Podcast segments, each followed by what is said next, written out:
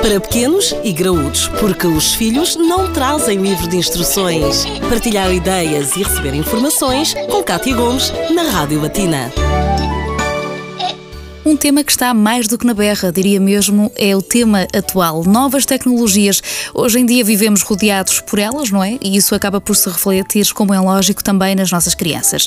Este acaba por ser um problema real. Há quem defenda que esta iniciação precoce às novas tecnologias até acabará por contribuir para o desenvolvimento cognitivo da criança. Mas também há quem defenda o contrário. Connosco temos o Dr. Hugo Rodrigues, que é o nosso pediatra de costume. Dr. Hugo, um, quais é que são aqui as dúvidas mais evidentes? Quanto à utilização uh, destes gadgets, destas novas tecnologias. Quando é que se deve iniciar este processo juntamente com a criança? Essa eu acho que é a grande questão. É quando iniciar e depois o modo como se faz.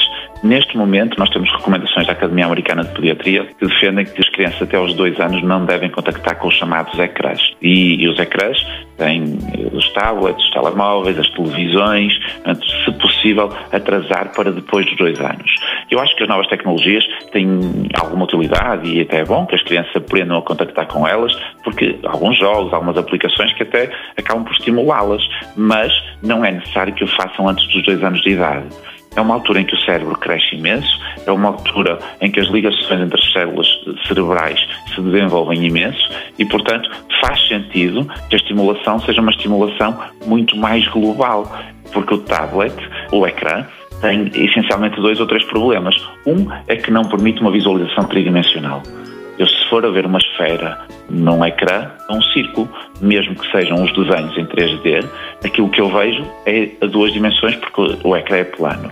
E isso, em termos cognitivos, acaba por condicionar um pouco o desenvolvimento desta orientação tridimensional. Depois, e fundamental, a questão da linguagem.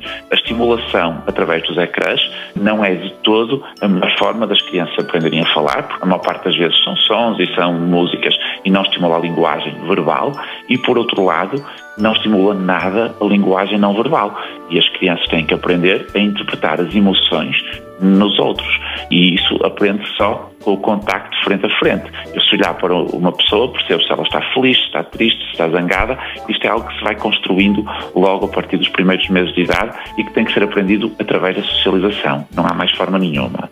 E depois a questão também que é um pouco mais subjetiva, mas que é o facto de os ecrãs são muito apelativos e, portanto, as crianças deixam de ter interesse em montar um puzzle, deixam ter interesse em montar uns legs, em encaixar umas peças e isto depois também se perde, porque as crianças têm que passar por essas etapas todas. Até porque esses jogos acabam por contribuir para um desenvolvimento da motricidade imenso, da própria criança. Imenso, da motricidade e até do, do ponto de vista cognitivo, a orientação, as crianças terem que estar, manter um tempo de atenção longo para um estímulo que não seja muito intenso, porque também ajuda a estimular um pouco a atenção e a concentração. Portanto, a partir dos dois anos, se com bom senso e em tempos reduzidos as crianças podem e devem contactar com os ecrãs, até aos dois anos. É de evitar. Doutor Hugo, muito obrigado. Obviamente que criámos aqui um contrassenso provavelmente grande em casas onde esta iniciação às novas tecnologias já aconteceu precocemente, mas acaba por ser uma dica, porque não num próximo filho a ter uh, em conta. Doutor Hugo, muito obrigado e até uma próxima edição. Obrigado. Para pequenos e graúdos, a vida de filhos e pais, de segunda a sexta-feira, na Rádio Latina.